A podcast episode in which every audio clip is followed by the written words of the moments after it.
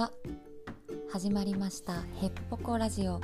この番組は看護師3年生のいっちゃんがお送りしていきます。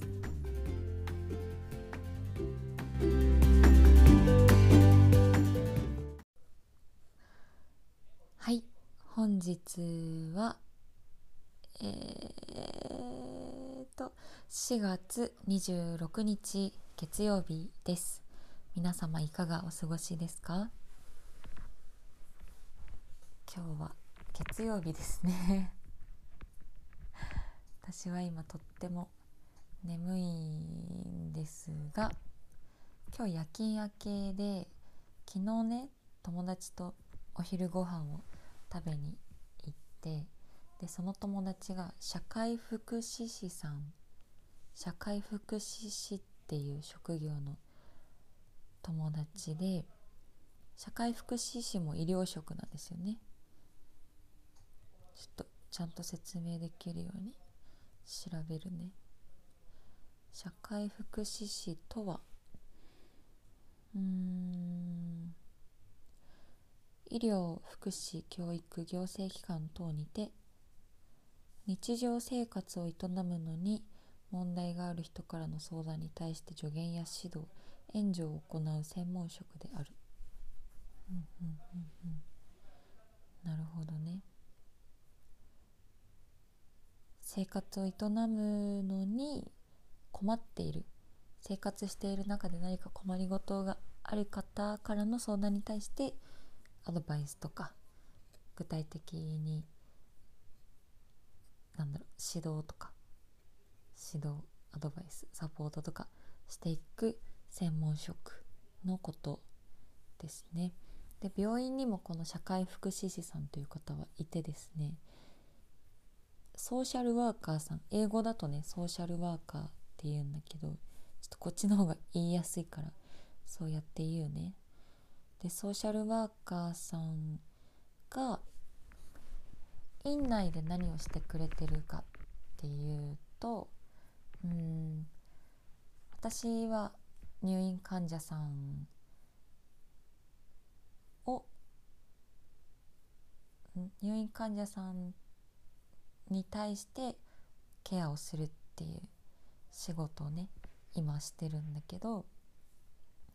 その患者さんが入院してきてで入院中に、うん、例えば体力が落ちちゃいそう落ちちゃうかもしれないからその退院した後に落ちちゃった体力でも困らないように今まで通り生活するにはどうしたらいいかなっていう困難にぶつかった時にソーシャルワーカーさんたちがうーんじゃあこういうサービスを導入して例えばその週に何回訪問看護師さんとかヘルパーさんに来てもらって家事のお手伝いをしてもらったりとかお風呂のお手伝いしてもらったりとかそういうことの調整だったりうんあとは経済的に困ってる方とかが使える社会資源こういうサービスを利用すれば、うん、例えば入院中のその入院費がもしかしたらちょっと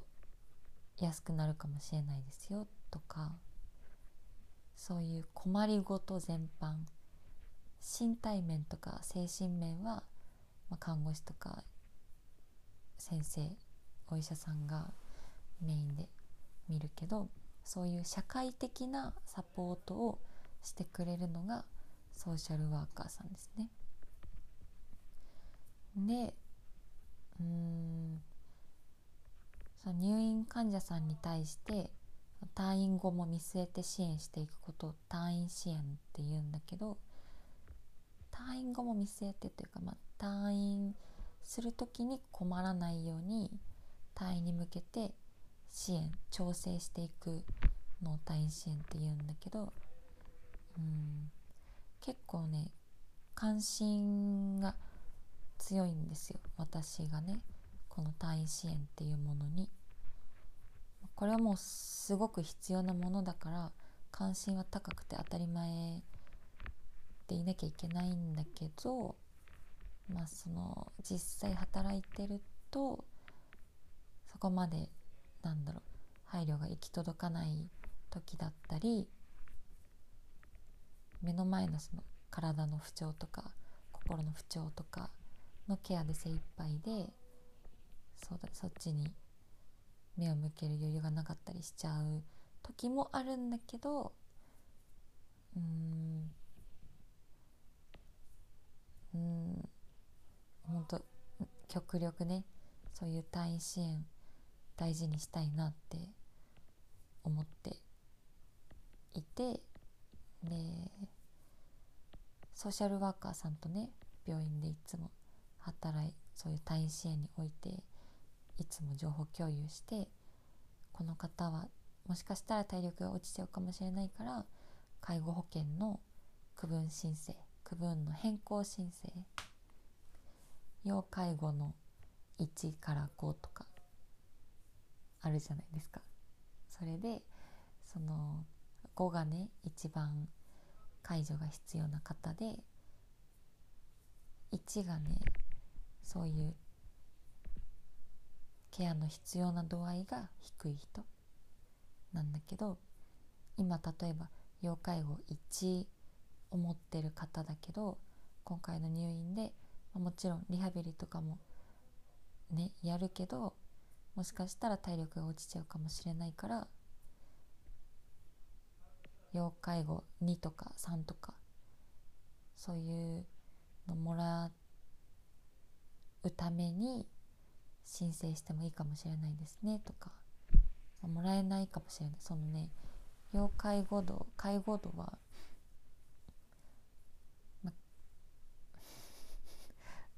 そうだね。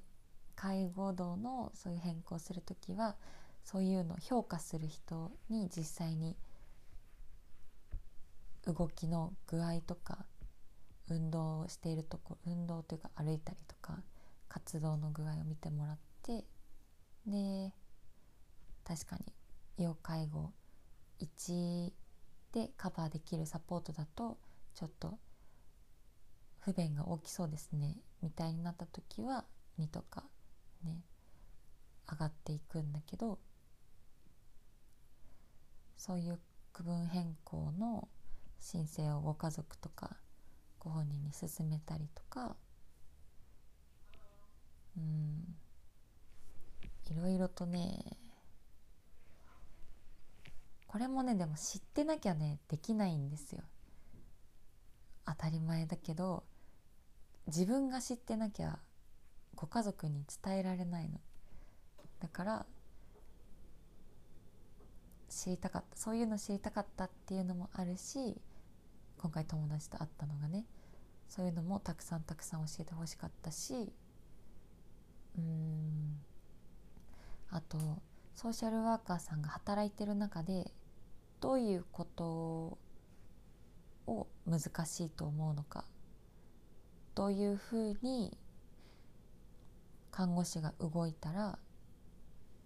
もっとこうスムーズに進むなって思ってたりしないのかとかそういうのをちゃんと聞きたいくて今回友達と会ってきたんだけどすごくね良かったですね。いろんなことをね教えてくれた。経済的に困ってる人がいたらこういう例えばこれとかこれとかこういううん制度を使えるしこの申請にはこれぐらい時間がかかるからもうほんと入院したその日ぐらいにもうご案内してどんどんご家族にその申請を進めてってもらわないと退院に間に合わないとかうん。あとは例えばアルコール依存症の方とかね病院にはいらっしゃるんですけどなんだアルコール依存症でそのアルコール依存症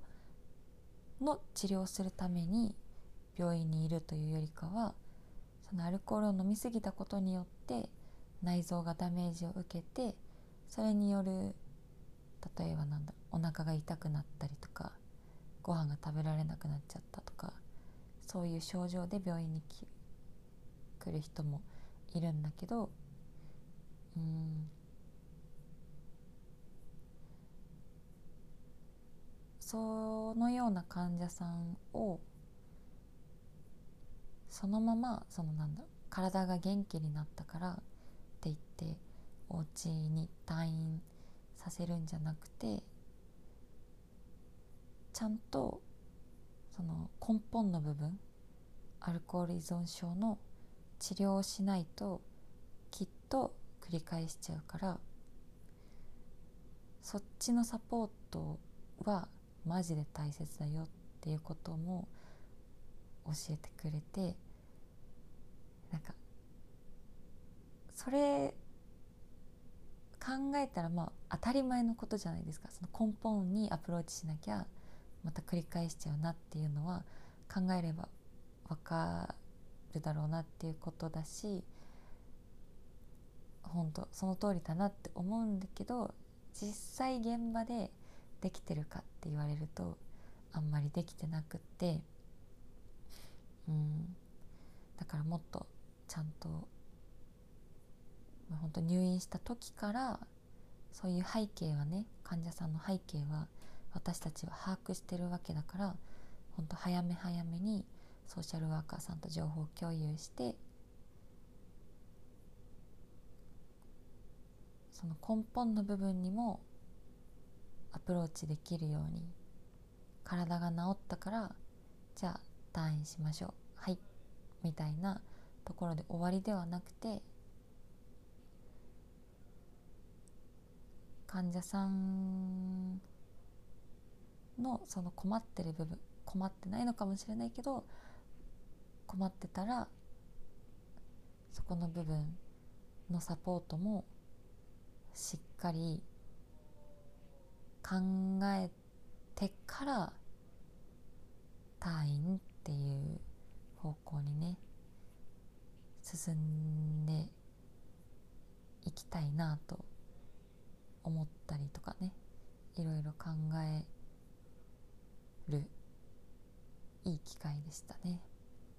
難しいんだけどね看護師の一存でさこの方はそういうサポートが必要だから